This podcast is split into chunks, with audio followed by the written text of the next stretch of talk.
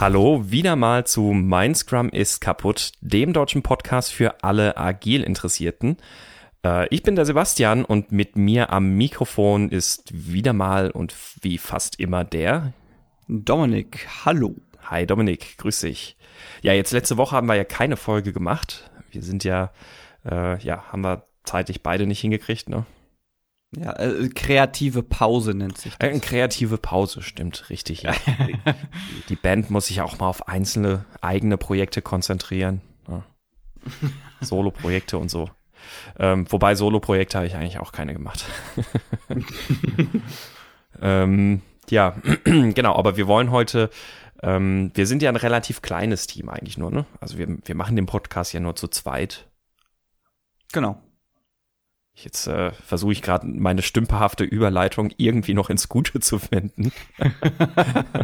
dachte ich dachte mir gerade schon so, oh, was eine Überleitung und dann so so elegant, na, aber äh, auf den letzten zehn Metern noch mal hingelegt. Ach, ich habe es im Ansatz schon gemerkt, dass das nichts mehr wird. Also deswegen Sprint abgebrochen und ähm, ja, ne, nämlich wir sprechen heute über Teamgröße in Scrum-Teams und die optimale Teamgröße. Wo fängt die denn eigentlich an? Der Scrum Guide hat ja vielleicht auch ein paar Worte dazu zu sagen. Und äh, was sagen eigentlich Studien und Erfahrungen so zur optimalen Teamgröße? Nicht wahr? Genau. Das ist so unsere Idee. Ähm, um einen Einstieg zu finden, was wäre denn so aus deiner Sicht äh, oder, oder anders gefragt, so von, aus deiner Erfahrung, was waren denn so Teamgrößen, mit denen du in Scrum schon unterwegs warst? Also was war dein, dein kleinstes Team und was war dein größtes Team? Das kleinste Team waren äh, vier Leute, wenn man den Pro Product Owner mit dazu zählt. Und das größte Team waren, glaube ich, zehn Leute. Zehn Leute, kann auch sein, dass es elf waren. Auch mit Product Owner? Auch mit Product Owner. Mhm. Okay, das heißt also, das kleinste Team hatte dann ein Entwicklungsteam, eine Entwicklungsteamgröße von drei Personen, richtig? Genau, Scrum Master war gleichzeitig Entwickler. Mhm. Mhm. Genau, hatte ich jetzt, hatte ich jetzt mal implizit angenommen. Und das Größte waren dann äh, zehn Personen. Developer es, und Development nee, Team? Oder? Es waren neun Entwickler ah, okay. und mhm. zwei Product Owner. Ach so, ja, das, ja. Ich, ja, so ich, gesehen ich muss immer wieder schmutzen, wenn, wenn du so. die zwei Product Owner ins Spiel bringst. Ja. so gesehen waren es dann zwölf, weil äh, ich als Scrum Master auch noch mit dabei war. Mhm.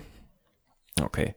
Ähm, der Scrum Guide sagt ja, ich habe es ja vorhin auch schon ganz kurz angerissen, der Scrum Guide sagt ja auch ein paar Worte dazu, wie groß ein Team denn eigentlich sein sollte, wobei er nichts dazu sagt, wie groß das Scrum-Team sein sollte, sondern, naja gut, das ergibt sich eigentlich dann daraus aus der nächsten, aus dem nächsten Punkt. Ähm, er sagt eigentlich nur was explizit zur Development-Team-Größe. Genau, ich habe auch gerade nochmal nachgeschaut und die ganz grobe, äh, die, der ganz grobe Vorschlag lautet zwischen drei und neun Entwicklern.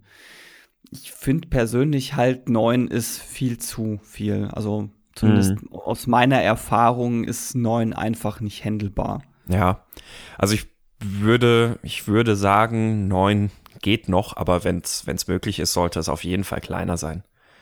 Es ist halt, in, also es ist vor allem ineffizient, meiner Erfahrung nach, wenn du neun Personen hast. Aber da kommen wir gleich, vielleicht gleich noch drauf, weil ich tatsächlich eben mit diesem großen Team eine sehr, eine sehr konkrete Erfahrung gemacht habe. Mhm. Ja, ich, ich glaube, wir können den Punkt ja eigentlich gleich auch mal vertiefen. Es ist ja, ähm, also du, du sagst gerade, dass das ist ineffizient. Jetzt bleiben wir mal noch weg von der reinen Arbeits- oder Umsetzungsebene. Ähm, man man kann sich das ja alleine mal ganz, ganz schön vorstellen, wenn man sich jetzt im Kopf einfach mal eine Kommunikationsmatrix aufzeichnet. Oder nehmen wir mal keine Matrix, sondern stellt euch mal vor, ihr malt irgendwie drei Punkte irgendwo auf, auf, auf ein Stück Papier und dann zeichnet mal alle Kommunikationswege zwischen diesen drei Punkten ein. Das heißt also eine Verknüpfung von jedem Punkt zu jedem Punkt muss da drin existieren. Das ist noch relativ simpel bei drei Punkten. Bei vier Punkten wird es schon ein bisschen mehr. Aber jetzt macht das Ganze mal für neun Punkte neun Punkte, wo jeder Punkt mit jedem Punkt verbunden sein muss. Ja, viel Spaß. Und das, das zeigt eigentlich schon halt sehr, sehr schön allein die, die Komplexität, die in diesem Team entsteht, alleine schon mit der Kom Kommunikation innerhalb der Teammitglieder, ne? Ja, äh, erstens das und zweitens ist es halt auch so, dass du dadurch ist die Koordination, wer macht was und wo stehen wir und wo müssen wir hin, ist halt, gestaltet sich dadurch unglaublich schwierig. Mhm. Was ist denn, also, was war denn deine konkrete Erfahrung, die du in diesem Team hattest? Also, du hast gerade gesagt, dass da gab es was ganz Konkretes. Genau, also es waren, ich habe gerade nochmal nachgeschaut, es waren acht Entwickler, äh, eben zwei Product Owner und ich als Scrum Master. Und die, es gab halt auch mal Beschwerden von wegen, das Team ist so langsam. Das Team war auch unglücklich, weil die, äh, weil die auch so das Gefühl hatten, irgendwas, irgendwas stimmt da nicht. Und äh, irgendwie ist das, was, was wir da gerade die ganze Zeit machen an Produkt und an Entwicklung, ist uns völlig egal. Das interessiert uns nicht. Mhm. Und du hattest auch den, also den Effekt, den sie beschrieben haben, war der folgende, dass du dich als Teammitglied nur für einen Teil der der Inhalte zuständig gefühlt hast, die in einem mhm. Sprint waren, weil du A wusstest, mit dem anderen Teil hast du sowieso, wirst du den ganzen Sprint über nichts zu tun haben, weil das irgendwie gefühlt so ungefähr so eine andere Hälfte des Teams macht. Mhm. Und vielleicht sind es auch Themen, mit denen ich jetzt erstmal per se gar nicht so viel zu tun habe. Weil wenn du neun, neun Personen in einem Team hast, heißt es in der Regel auch, dass die die, die, ähm, die Aufgaben, die so ein Team erledigt, die variiert sehr stark. Mhm. Einfach weil es so viel zu tun gibt. Und das heißt jetzt, wenn ich jetzt, äh, sagen wir, ich bin jetzt ein Datenbankexperte, dann wird es sehr viel Dinge mit drin geben, die mit Datenbank überhaupt nichts zu tun haben. Und äh, da kann ich mich zwar vielleicht grob damit identifizieren, aber die Identifikation ist nicht sonderlich hoch. Mhm. Ja, das stimmt. Also es wird ja auch allein schon die Parallelität in dem Team wird viel, viel extremer. Also es gibt ja ganz viele Leute, die finden das total gut. Die sagen, ey, super, wir sind ein Team von acht Personen, dann können wir ja gleich mit fünf Stories gleichzeitig anfangen. Ähm, und das, das ist so ein, so ein Punkt, wo ich in, auch in solchen Teams eigentlich dann ganz gerne, auch in Scrum, kann, also äh, Quatsch, in, in Scrum auch Work-in-Progress-Limits einführe. Ähm, denn auch, auch in Scrum ist es ja so, dass ich ja eigentlich schon auch einen Backlog der Priorisierung nach abarbeiten möchte. Also auch innerhalb des Sprints. Die Story, die mhm. oben steht, ist nun mal die, die vom Product Owner nach oben priorisiert wurde. Das heißt, es muss unser Ziel sein, dass wir die als erstes fertig kriegen. Und äh, gerade in größeren Teams wird da, finde ich, sehr schnell der Versuchung erlegen, na, wir sind ja total viele Leute, wir können ganz viel Arbeit parallel machen und dann hast du halt dann wird es auch wirklich richtig komplex wieder mit der Aufgabenteilung und dann entsteht erst recht dieses Gefühl, was du gerade auch sagtest, ja, jeder hat halt so seine Baustelle, aber dieses große Ganze, dieses wir, wir arbeiten gemeinsam an einem, Ziel und wollen erstmal die erste Story abliefern und dann wollen wir die zweite Story liefern, äh, das geht da ganz schnell verloren. Ja, und das hat in dem Team auch dazu geführt, dass äh, jeder irgendwann, also jeder gesagt hat, dass er immer irgendwann im Daily einen Punkt erreicht hat, wo er abgeschaltet hat, weil dann nur noch Kram kam, der ihn nicht mehr interessiert hat oder noch nicht interessiert hat. Mhm. Wobei, da würde ich sagen, das würde jetzt nicht zwangsweise nur an der Größe und an der Anzahl der Aufgaben liegen. Also dass das alles also in zusammen. In dem Fall war es halt so. Ja, aber das alles zusammen geht ja alles auch ein bisschen in dieses Muster, dass dann eben nicht auf das gemeinsame Sprintziel geachtet wurde. Also was, was wie gesagt natürlich in, in so einer Teamgröße, glaube ich, deutlich einfacher passiert oder deutlich schwieriger wird, ja, ja. einen gemeinsamen Fokus drauf zu legen. Aber ähm, ich glaube, das wäre auch bei einer entsprechenden Teamgröße handelbar, aber es ist halt viel, viel, viel, viel schwieriger, die Leute dahin zu kriegen und, und das, das Team dahin zu bringen, ähm, auf ein gemeinsames Thema sich zu konzentrieren. Was ja auch klar ist, weil du kannst nicht sagen, okay, wir sind jetzt neun Leute und mit neun Leuten ähm, treten wir uns ja gegenseitig hier auf die Füße, wenn wir uns alle auf eine Story konzentrieren. Ja, und äh, weil du schon sagst, hier Sprint, äh, Sprint Goal und so, es ist halt wahnsinnig schwierig mit Aufgaben für neun Personen überhaupt noch ein vernünftiges Sprintziel zu formulieren. Mhm. Das wird dann von, von, aus meiner Erfahrung her wird das ein sehr sehr unkonkretes Ziel, weil du dann irgendwie versuchst eine Klammer über diese ganzen Aufgaben, die da drin sind, zu bilden. Die, mhm. Das schaffst du einfach nicht mehr. Ja. Oder du hast ein Sprintziel, was was äh, zwei Stories von zehn beschreibt und alle anderen acht haben mit dem Sprintziel überhaupt nichts mehr zu tun. Was ja vielleicht sogar okay sein könnte. Was okay sein könnte, aber auf Dauer finde ich jetzt auch nicht so optimal ist. Ja. Also immer noch besser als, als gar kein Fokus, finde ich. Also das, ähm, ja, das ja gut, jetzt also jetzt jetzt wart ihr in eurer Situation mit diesem super großen Team, ganz viel Arbeit, die parallel lief, irgendwie ganz viele Sachen, an denen gleichzeitig gearbeitet wurde und kein kein so richtig verbindliches oder sich sich gut anfühlendes Sprintziel, so klingt das. Was hast du da dann jetzt gemacht mit den mit dem Team?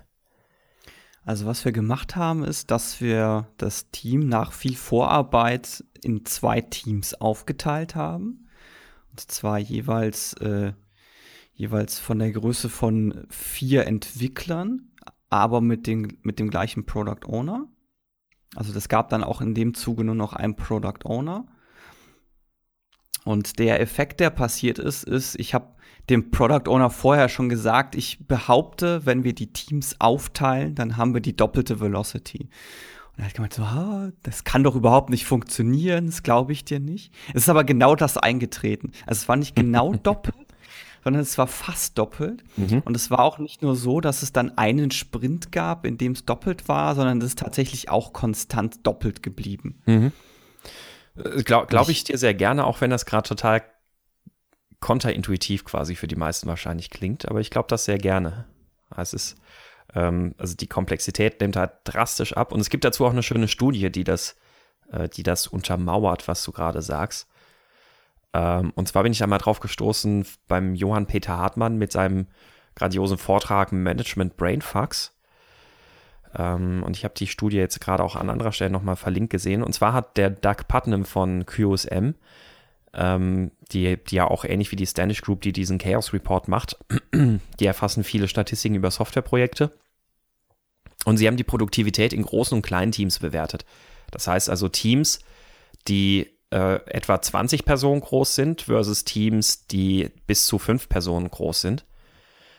Und die haben festgestellt, dass auf neun Monate, also auf eine Dauer von neun Monaten, ungefähr die gleiche Menge Code entsteht. Das heißt also ein, ein Team mit mittlerer Größe, fünf bis neun Leute, äh, bei, bei denen entstehen ungefähr nur etwas weniger Code als in einem großen Team mit 20 Leuten.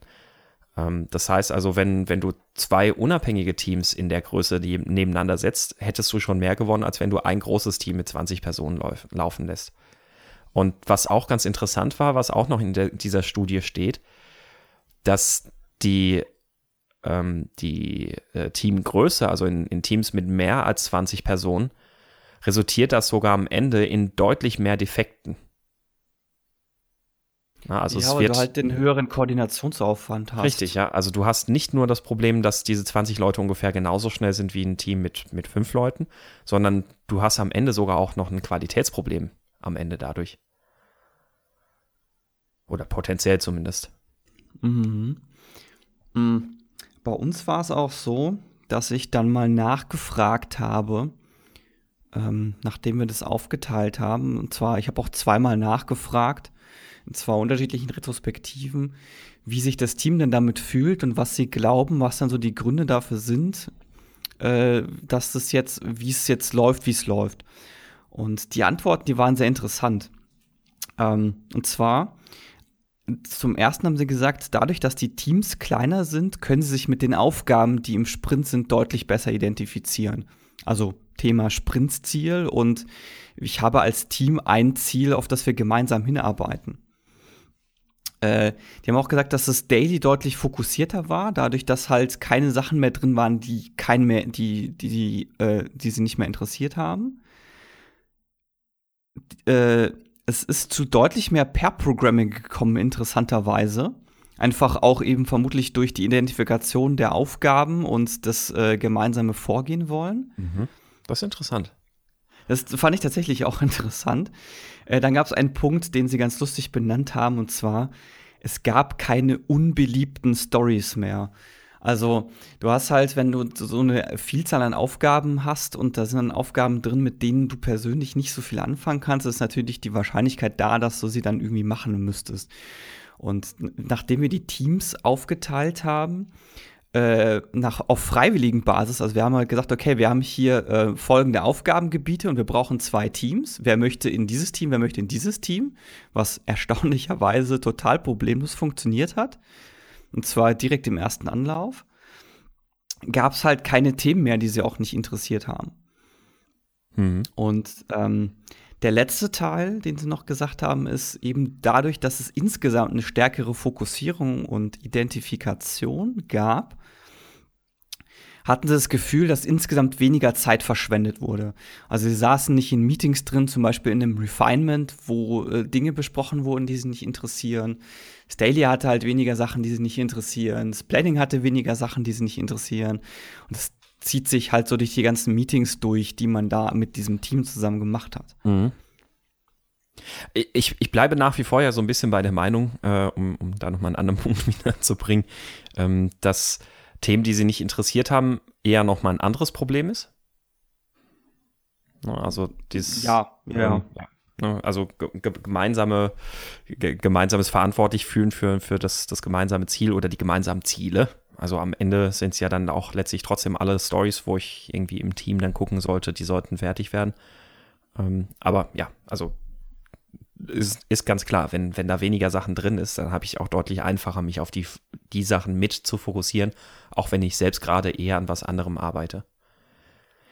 Ähm, das, das bringt uns vielleicht auch zu einem ganz anderen interessanten Punkt, weil es ist ja nicht nur die reine die reine Zusammenarbeit und das reine, die, die reine Tätigkeit innerhalb des Teams, die bei der Teamgröße entscheidend ist, sondern auch das Teambuilding, also wie, wie so ein Team zusammenwächst und auch da nochmal so diese Five Dysfunctions of a Team, gerade dieses Punkt mit, also die, dieser Punkt mit der Accountability, also dass ein Team sich gegenseitig verantwortlich auch macht, also dass, dass man sich gegenseitig in die Verantwortung nimmt und alles ich glaube, das ist wirklich viel, viel schwieriger zu erreichen in einem großen Team.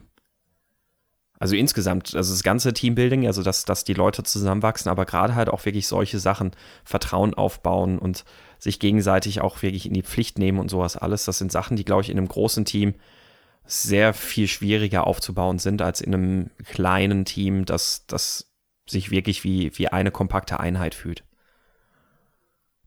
Ja, definitiv. Einfach, ähm, weil du gleichzeitig, wie du halt eine schlechtere Identifikation mit den Aufgaben hast bei einem großen Team, hast du auch meiner Erfahrung nach eine schlechtere Identifikation mit dem Gesamtteam. Mhm. Es sind einfach, also du, du bist rein Kapazität rein von den Kapazitäten her bist du, glaube ich, einfach gar nicht in der Lage, mit so vielen Leuten gleichzeitig auf gleichem Level zu interagieren und du bildest dir dann so quasi dein Grüppchen. Also so ein bisschen das, was eigentlich auch auf jeder Party passiert, ist, dass du halt äh, so, so Gruppen von bestimmten Größen hast, die sich dann irgendwo zusammenfinden.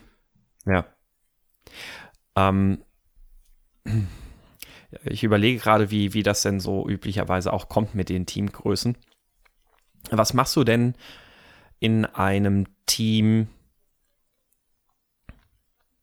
sagen wir mal, ach gut, ohne, ohne fiktives Beispiel. Gehen wir einfach mal von einem, von einem Team aus. Die Teamgröße wird ja auch ein bisschen durch, durch verschiedene Faktoren diktiert. Einer davon ist, das Team muss interdisziplinär sein. Es muss also alles umsetzen können, was notwendig ist oder alle, alle Tätigkeiten, alle Skills in seinem Team abbilden, die notwendig sind, um ein Produktinkrement zu bauen.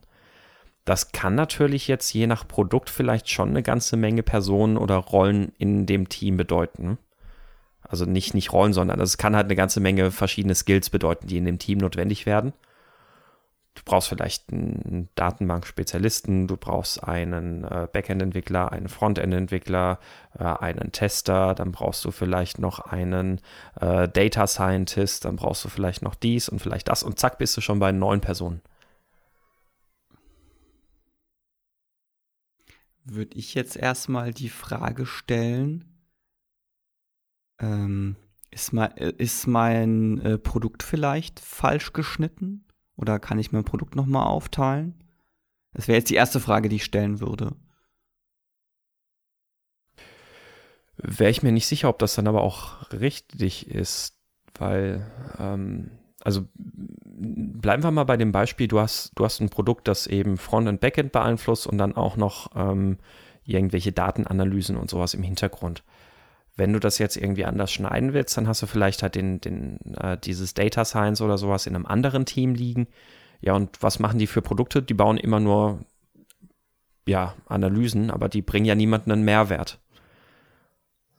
Solange das nicht alles in, in einem Aufwasch sozusagen passiert.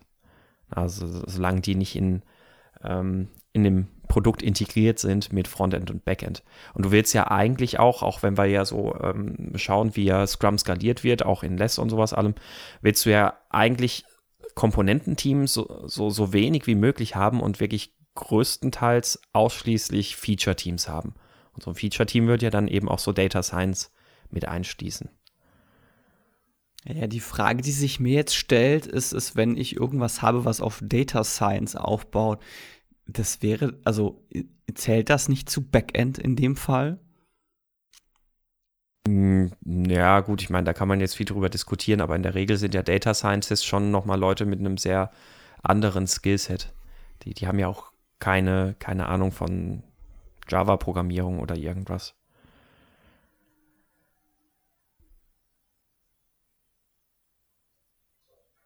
Also unabhängig mal davon. Also ich, ich kann mir sehr gut vorstellen, dass es durchaus halt Teams gibt und nicht nur vorstellen, sondern ähm, ich habe auch schon tatsächlich die Erfahrung gemacht, vielleicht nicht ganz auf neun hochgekommen, aber dass du halt mindestens sechs verschiedene Personen in einem Team hast, weil du halt sechs verschiedene Skills in diesem Team brauchst, um ein Produkt umzusetzen. Also für mich persönlich ist sechs so noch eine, so die Obergrenze. Also das ist zumindest aus meiner Erfahrung, ist sechs Personen noch händelbar, darüber mhm. wird es halt echt schwierig. Mhm, D'accord. Und äh, ich, also wo, worauf ich halt raus wollte, also ich könnte mir halt auch vorstellen, dementsprechend, dass es halt eben auch Fälle gibt, wo du neun, also ein sehr großes Team dann schon wieder hast, weil, weil du halt das halt brauchst, um die ganzen Skills im Team zu vereinen. Ja, es, äh, ich tue mich da gerade, also mir wäre ein konkretes Beispiel, wäre tatsächlich da gerade interessant, weil ich jetzt, ich behaupte jetzt einfach mal, ich stelle jetzt hier diese Hypothese auf, dass wenn es neun Personen sind, dann ist dein Produkt falsch geschnitten. Behaupte ich jetzt einfach mal so. Da würde ich ganz stark widersprechen. Ja.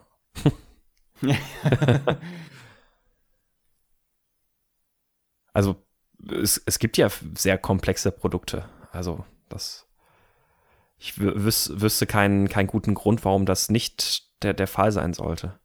Warum es das nicht geben sollte. Naja, sagen wir es mal so. Die, ähm, jetzt nehm, nehmen wir an, es, ist, es, gibt, es gibt diesen Fall tatsächlich. Ähm, dann denke ich mal, ist es trotzdem noch äh, funktioniert es besser als in meinem Fall, weil du ja dann trotzdem ein Produkt hast, an dem alle arbeiten.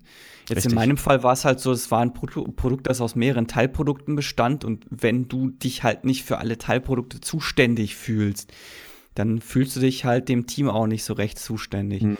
Wenn du jetzt aber neun Personen hast, die wirklich auf dasselbe Ziel hinarbeiten, dann denke ich, es kann schon funktionieren. Du hast aber trotzdem diese wahnsinnige Komplexität in der Interaktion untereinander mhm. und auch in der Abstimmung untereinander. Aber du sprichst einen guten Punkt an, weil ich glaube, das ist nicht wirklich das Entscheidende eigentlich dann auch in der Teamgröße.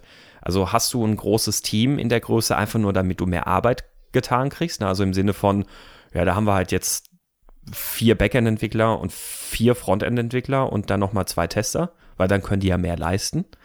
Oder hast du ein Team in der Größe, weil du das quasi horizontal wegen der Skills so breit aufstellen musst? So, und ich glaube, der, der entscheidende Unterschied ist ja dann tatsächlich, machst du das einfach nur der, der vermeintlichen Geschwindigkeitsvorteile wegen. Das heißt also, du, du skalierst es, indem du halt ganz viele Backend- und ganz viele Frontend-Entwickler und sowas da drin hast. Dann hast du es ja wirklich, dann hast du wieder eine hohe Parallelität, dann wird an ganz vielen Themen gleichzeitig gearbeitet und es geht wieder dieser Fokus auf, wir arbeiten hier gemeinsam an einer Sache verloren. Hast du ein Team, das so breit aufgestellt ist, weil es wegen der Skills ist, ist es ja eher so, dass sie ja dann tatsächlich erstmal zusammen nur an dieser einen Story arbeiten.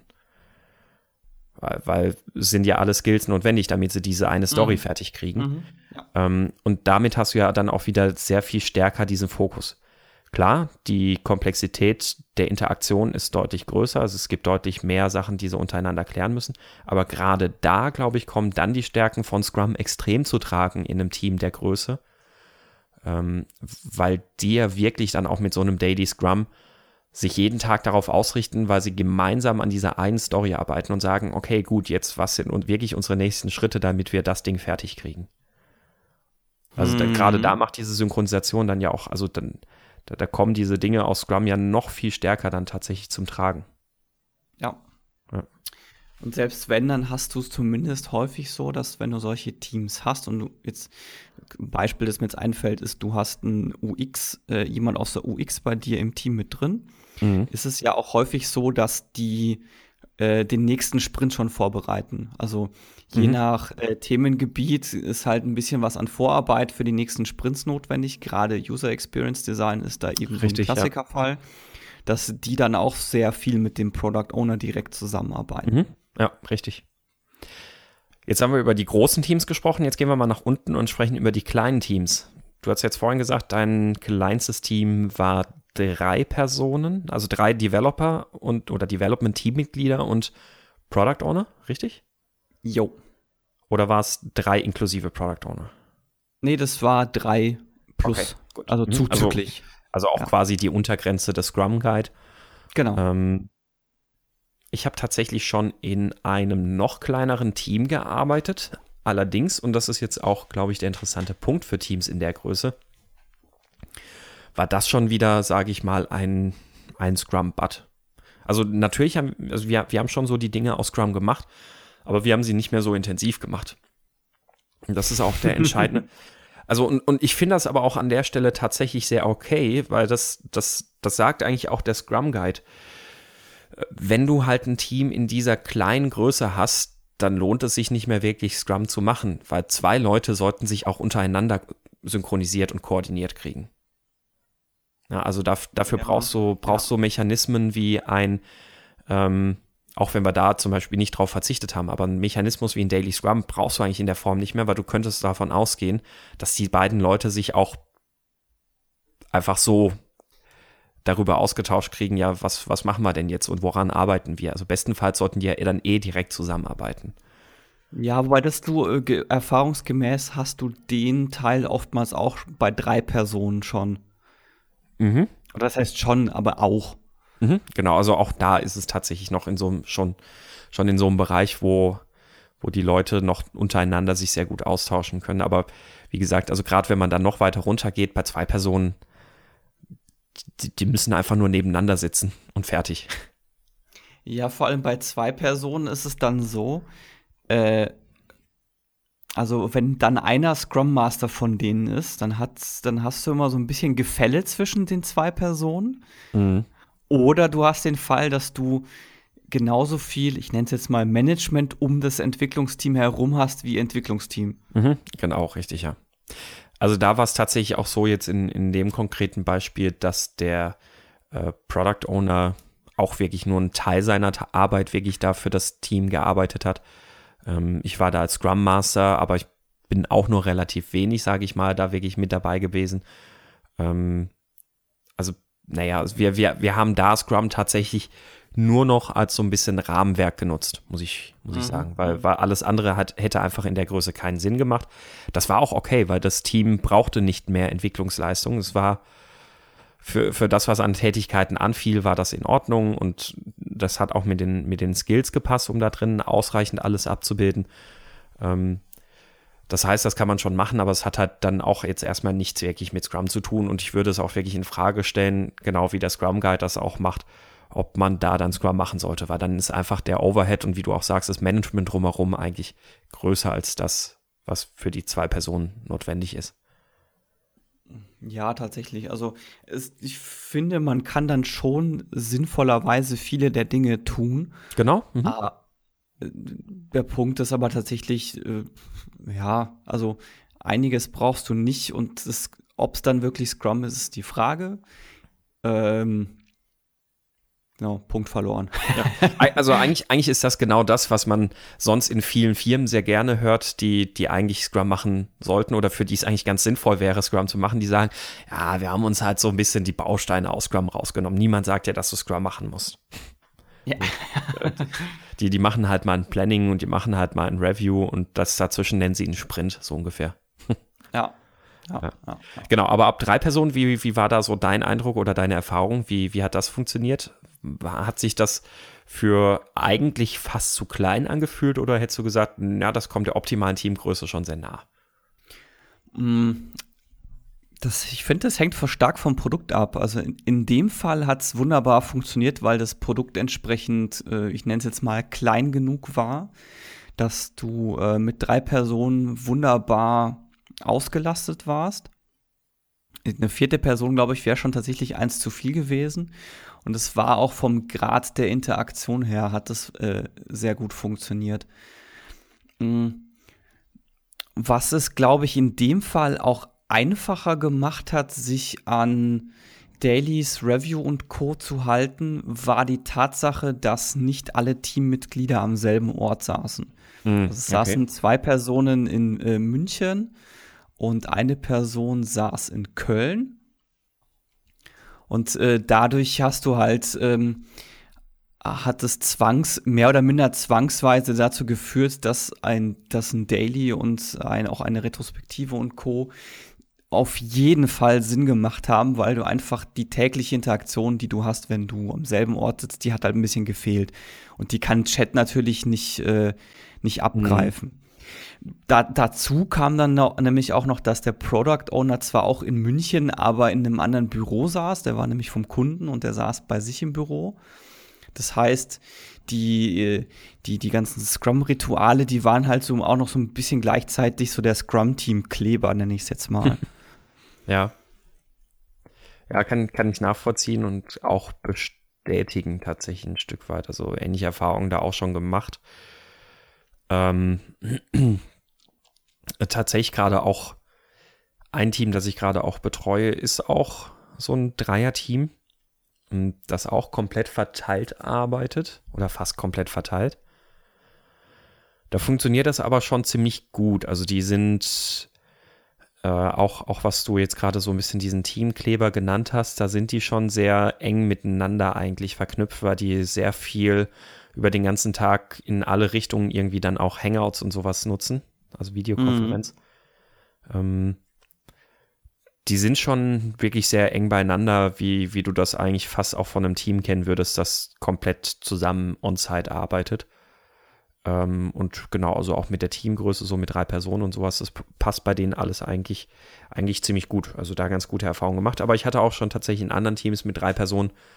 Das liegt dann vielleicht auch ein bisschen mit am Produkt und vielleicht auch, ja, weiß ich nicht, wo es äh, deutlich, also oder, oder anders gesagt, also wo gefühlt irgendwie so richtig diese, diese Scrum-Benefits, nenne ich jetzt mal, noch nicht so richtig zum Tragen kam. Ja, das hat meiner Erfahrung nach ähm, mit der, also jetzt, wenn wir jetzt in der Softwareentwicklung bleiben, mit der Seniorität und der Erfahrung der Entwickler zu tun, mhm. auch, betre auch betreffend, was, welche Skills du brauchst, um das Produkt zu entwickeln. Und die, ähm, wie, wie gut eigenständig äh, und ähm, ja, wie beschreibt man das? Ich, ich nenne es halt immer, wie erwachsen ist die Person, was, äh, was, was so Team, äh, was so Teamumgebung und was Arbeitseinstellung angeht. Mhm, richtig, ja. Also ich glaube, wenn du drei Leute hast, äh, die entsprechend schon Erfahrung haben, wird es wahrscheinlich besser funktionieren, als wenn du so drei Leute hast, die so die kompletten, ich nenne es jetzt mal Anarcho-Entwickler sind. Mhm. Alleine auch schon, also wir hatten das in einer anderen Folge auch schon mal angesprochen, das ist ähm, also wie, wie in ganz vielen Dingen ist es, glaube ich. Ne? Also Leute, die wirklich da schon sehr viel solche Erfahrungen gemacht haben in, in anderen Teams, also da eben auch schon so eine äh, hohe, hohe Seniorität in dem Sinne haben, hohes Verantwortungsbewusstsein und wie arbeite ich in einem Team zusammen und sowas alles. Wenn die Leute halt zusammenkommen und sich in verschiedenen neuen Teams formieren, macht das schon einen großen Unterschied aus, ob du solche Leute im Team hast oder Leute, die alle irgendwie da noch gar nichts mit am Hut hatten. Mhm. Ja, auf jeden Fall. Tja. Ein Punkt, den ich noch interessant finde, und zwar, als ich mich das erste Mal vor Jahren mit Teamgrößen auseinandergesetzt habe, bin ich über eine interessante Aussage von Jeff Bezos gestoßen, also hier der, hm, der Chef Mr. von Amazon. Amazon. Genau, Mr. Amazon.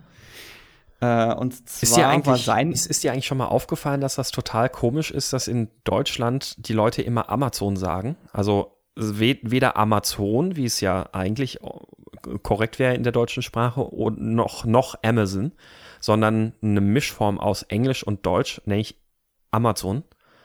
Äh, Und dass, dass diese weit verbreitete Fehlaussprache sozusagen ja sogar von Amazon selbst in der Werbung aufgegriffen wird. Also in, in der deutschen Werbung nennen sie sich ja auch Amazon. Äh, Ist jetzt die Frage, was war zuerst da, die Werbung oder die falsche Aussprache? Ich würde sagen, die falsche Aussprache, ne? Weil die Werbung, Amazon macht ja erst relativ kurze Zeit wirklich auch Werbung mit im TV und mit Radio und sowas. Habe ich mir jetzt persönlich nie so wirklich Gedanken darüber gemacht, Mhm. ehrlich gesagt. Ich fand das immer schlimm. Ich habe die, also gedanklich habe ich Leute früher immer korrigiert, wenn sie Amazon gesagt haben. Und dachte so, sag doch entweder Amazon oder Amazon, aber nicht Amazon. Und äh, ja, dem, Ja, ist- ich, boah, ich kann- bin da manchmal sehr pedantisch. Sagst du dann auch immer Nike? äh, ja, Ja, das ist, die- das ist die Sache, ich sage halt immer Nike. Also. ich, ich sag auch Levi's, obwohl ich eigentlich nie eine Levi's-Hose hatte. Ja, es ist halt manchmal, es, die deutsche Sprache ist da manchmal sehr lustig. Also Ja. gerade wenn es irgendwie um eingedeutschte Begriffe geht oder um fre fremdsprachige Begriffe auf Deutsch ausgesprochen. Ja.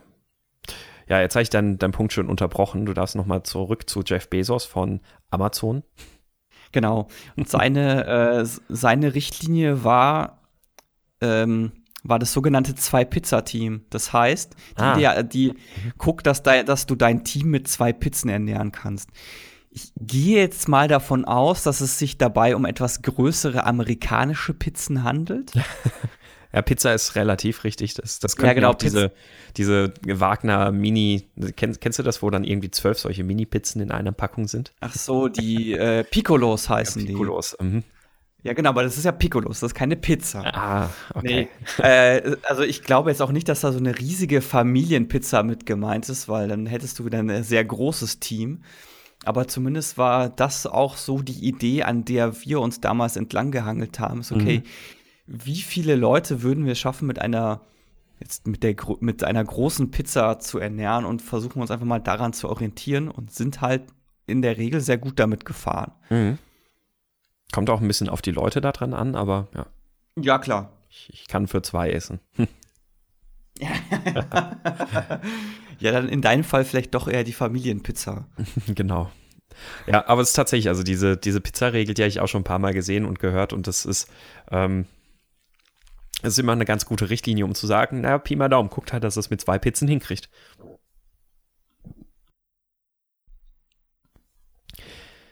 Ja, Ja, ich denke, ein gutes Schlusswort Mhm. für heute. da sind wir auch ungefähr bei einer Dreiviertelstunde. Haben wir eigentlich Echt, ich sicher eine, ich sicher eine ha- halbe. Ach so, ja, doch, hast ja, recht. wir, ja. wir haben ja die Aufnahme gerade nochmal unterbrochen zwischendrin, weil wir technische Probleme hatten. Mhm. Ja, äh, damit kämen Und es wir lag dann. nicht am Hotel-WLAN. Richtig. Vielleicht lag es an meinem, ich weiß es aber nicht. Ja, damit kämen wir dann zu den Picks der Woche. Und äh, ich weiß nicht, willst du den Anfang machen? Hast du einen Pick? Äh, ja, ich mache es relativ kurz. Und zwar ist, äh, ist ein äh, politischer Podcast, der heißt Schulzcast. Da geht's eigentlich- Genau, Schulzcast ist. Hat das was mit von- Olli Schulz zu tun? Nee, das hat was äh, mit dem Kanzlerkandidaten der SPD Schulz zu tun. Mhm. Okay. Martin Schulz. Mhm. Olli Schulz ist ja der, äh, ist ja der Comedian. Ja. Kabarettist Ähm, vielleicht eher. Keine Ahnung. Ja, Comedian, Ja, ja, Kabarettist. Oh, Genau, es ist oh, eigentlich- Comedian, Kabar- Kabarettist. Lass das keine Kabarettisten hören. Ja. ja, manchmal sind die Übergänge hier fließend. ja. Also es gibt ja, es gibt ja Leute, die ganz hervorragend beides bedienen können. Mhm. Also es gibt ja auch Leute, die, die hervorragend, hervorragend Kabarett gemacht haben und sich dann, äh, wie, wie manche la- sagen, äh, als Comedian prostituiert haben. Genau, darum soll es jetzt aber gar nicht gehen. Es ist ein politischer Podcast. Es geht so ein bisschen um die Bundestagswahl ist von zwei Redakteuren vom Bayerischen Rundfunk. Mhm. Äh, einer davon ist auch etwas bekannter, der Christian Schiffer, der ist auch Herausgeber des WASD-Magazins, das jetzt eher mit äh, Spielekultur zu tun hat. Äh, der hat auch unter anderem die Killerspiele-Doku gemacht, falls die jemand kennt. Mhm, die kenne ich, die ist gut. Genau. Und das, das ist halt so ein, genau, so ein politischer Podcast, Bundestagswahl, ist sehr interessant zu hören. Und warum heißt er jetzt Schulzcast? Einfach wegen diesem kurzfristigen politischen Phänomen Martin Schulz? Jetzt? Genau. Oder? Okay. Genau. Ja, also der Fokus ist schon so ein bisschen auf Martin Schulz und der SPD. Mhm. Deswegen auch Schulzcast, aber es, äh, die, die große umspannende Feder ist die Bundestagswahl. Okay. Gut. Und meine Empfehlung ist, ähm, also ich, ich habe übrigens, also von wegen Podcast-Empfehlungen, du, du hast mal in einer der vorigen Folgen, hast du mal diesen Headshots-Podcast empfohlen mhm. äh, den ich blöderweise immer noch nicht angehört habe. Aber ich habe den, nachdem ich letztens noch mal irgendwie in eine unserer Folgen reingehört habe, habe ich mir den noch mal auf die äh, Abo-Liste gepackt. Das, da, da will ich unbedingt mal noch reinhören. Gut, genau, aber mein Podcast, nee, nicht mein Podcast, meine, mein, mein Pick der Woche, meine Empfehlung ist wieder mal ein Artikel, den ich eigentlich ganz, ganz lesenswert fand. Kommt wieder mal von D-Zone, dieser Agile Zone, die es da gibt. Ähm, und geschrieben ist der von der wahrscheinlich Stephanie Ockerman. Ähm, ich vermute mal, das ist ein englischer Name. Äh, und zwar geht es über Getting to Done, Creating Good Sprint Goals. Äh, Im Grunde genommen haben wir ja vorhin auch schon mal ein bisschen was drüber gesprochen. Äh, und zwar geht es da um so verschiedene Aspekte, wie so ein Sprint äh, Sprintziel eigentlich falsch sein kann. Also, dass es zu groß ist, dass es zu vag ist, äh, dass, es, ähm, dass das Team dem Sprint Ziel überhaupt keine Aufmerksamkeit schenkt während des Sprints oder dass das Sprintziel bedeutungslos ist, also keine richtige, ja, keinen keinen richtigen Wert, also kein, keine Aussage hat. Genau. Große Bäume haben tiefe Wurzeln. Richtig, ja. Schönes Beispiel, das du da gebracht hast damals.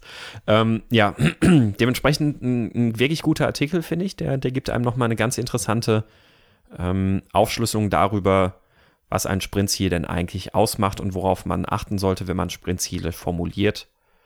Und damit ist das mein Pick der Woche. Tja, dann haben wir es eigentlich. Das war es dann für diese Woche, genau. Richtig.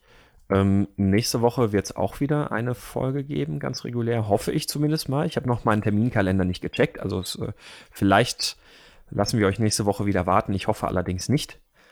Genau, es steht außerdem auch noch aus ein vierter Teil zum Thema Agil skalieren. Mhm. Und, äh, genau, wir wollen noch einen Podcast zum Thema Safe machen. Da sind wir allerdings noch auf der Suche nach einem Podcast-Partner. Wenn ihr so jemanden das, kennt.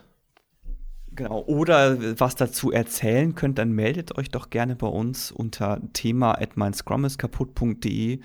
Gerne auch auf Twitter. Da heißen wir einfach nur Scrum kaputt. Äh, bei, alternativ auch gern bei Facebook. Da sind wir erreichbar unter facebook.com slash scrum kaputt. Ja, bei, bei iTunes jetzt vielleicht eher nicht das äh, kontaktieren, deswegen. Vielleicht nicht, nee. Ja. Ähm, äh, und ein bisschen Werbung in eigener Sache können wir noch machen. Wir sind ja nicht jetzt im Mai. Im Mai ist ja so ein, so ein intensiver Konferenzmonat. Und äh, da sind wir ja tatsächlich auch auf ein paar Konferenzen vertreten. Das heißt also, Sogar wenn drei Stück. Ja, eben richtig. Das heißt also, wenn wenn ihr auf einer dieser Konferenzen unterwegs seid, vielleicht trifft man sich ja und kann zusammen Käffchen trinken. Vielleicht ja aber auch ganz spontan auf der Konferenz sogar noch einen Podcast aufnehmen. Genau. Äh, das erste wäre einmal die Jux in München. Ne? Mainz. Nee, Mainz, Mainz ist diesmal richtig. Die W-Jux ist oh. ja immer in München, genau, in genau. Mainz. Genau. Die Jux mit unserem fantastischen Thema REST und WebQL. genau, nicht ganz mit diesem Thema, auch wenn es auf dem Bild stand, das bei Twitter rumgeht. Nein, wir sprechen über Mein Scrum ist kaputt. Äh, und das ist am 8. Mai. Und dann sind wir am 31. Mai sind wir auf dem Scrum Day äh, und haben dort einen Vortrag. Und meine Katze hält auch gerade einen Vortrag. Und ähm, davor dann noch am 29. Mai ist es, glaube ich, ne, wo wir unseren Termin haben. Oder nee, am 30. Mai, da sind wir auf der Internet ja, genau. Conference in Berlin und haben dort auch noch mal einen Talk. Das heißt genau, also, also am 30. in Berlin sind es zwei Vorträge, nämlich einmal mein Scrum ist kaputt Und der zweite, äh, das Unshippable Product Increment, der ist dann tatsächlich auch auf Englisch. Mhm. Und auf dem Scrum Day am 31. Mai reden wir so ein bisschen über Bugs und technische Schulden und Co. So ist es. Genau, das heißt also, wenn ihr auf einer dieser Konferenzen seid, Scrum Day, JAX oder International PHP Conference in Berlin, dann äh, meldet euch einfach mal, gibt irgendwie per Twitter oder so eine Meldung ab und dann können wir ja mal zusammen Käffchen trinken.